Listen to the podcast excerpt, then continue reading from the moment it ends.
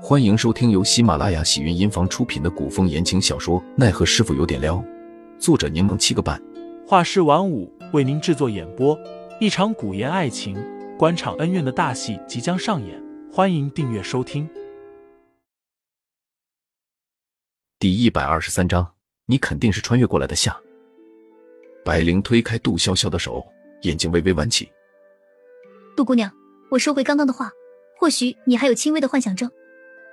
不是你，白灵不疾不徐的解释道：“神药殿立派已有上千年，出现过多少奇人异事？我所说的不过都是神药殿传人应该知道的病症罢了。你们外人不为所知也是正常。倒是你，怎会如此了解我们神药殿的诊病之法？”杜潇潇眼底的光慢慢熄灭。或许神药殿之前的传人有穿越过来的一颗高材生也说不定，否则神药殿传人怎会被江湖冠以一线的称号？我我阿爹和林书见都识广，我听来的。现在相信我的医术了。白灵四也不甚在意，开始问诊。还是说说你的病情吧。杜潇潇见对方淡定自若的模样，想着果然没有这么巧的事。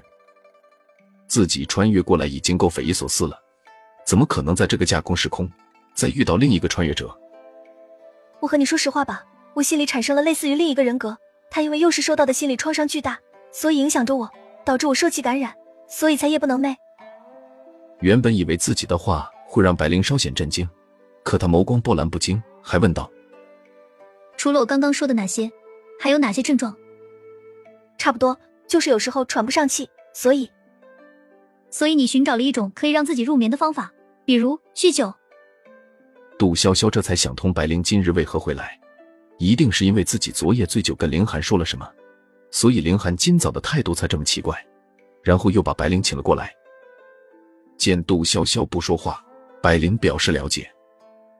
我开一些调理身体、助眠的方子给你，以后你还是喝药吧，药虽苦，却不至于伤身。白灵说着，促狭的看了杜潇潇一眼，也不至于让自己的秘密外泄。杜潇潇脸色僵了下，忙问他：“白灵小姐姐，凌寒跟你说什么了？”这个你不如问他。白灵似乎不太喜欢八卦，之后又说道：“我开的药确实治标不治本，若你哪天愿意敞开心扉，真心诚意的想要根治病症，我可以帮你做辅助治疗。”杜潇潇还是无法相信，这样的一个朝代竟然有这么超前的医术。你为什么愿意过来帮我看病？你们神医殿不是一向很难请动的吗？白灵一边写方子一边说道：“我们一向随心所欲。”想给谁看病就给谁看，刚好你的情况我很感兴趣，而且，白灵顿了顿笔，笑着说：“有人提出了我无法拒绝的条件。”杜潇潇还欲再追问，白灵将方子递给杜潇潇，道：“有问题找林寒，我下次再来看齐远志的时候，会顺便过来看看你的情况。我时间宝贵，先走了。”白灵，我刚刚和你说的话，你可以帮我保密吗？白灵答道。我们医者有自己的职业操守，放心吧，我不会透露的。杜潇潇点头道谢，盯着手中的方子，若有所思。小凤进了屋，见杜潇潇失神的模样，忍不住问道：“小主子，你还好吧？”杜潇潇抬头，将手中的方子递给小峰：“没事儿，说我吃几副药就好了。”小峰稍稍心安，说道：“那我去给小主子抓药。”嗯，辛苦了。杜潇潇说着，便见凌寒也进了屋。凌寒先是拿过小峰的药方看了看，之后将药方还给小峰，让他抓药去了。二人相视片刻，空气略显凝滞。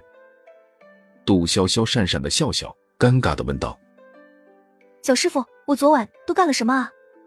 我没胡说什么吧？”凌寒坐在桌旁，神色看不出什么异常，他反问道。你不记得自己都干了哪些好事，都说了些什么大逆不道的话了？大逆不道。杜潇潇咽了口口水，他昨晚都干了什么？该不会真的把所有秘密都告诉林寒了吧？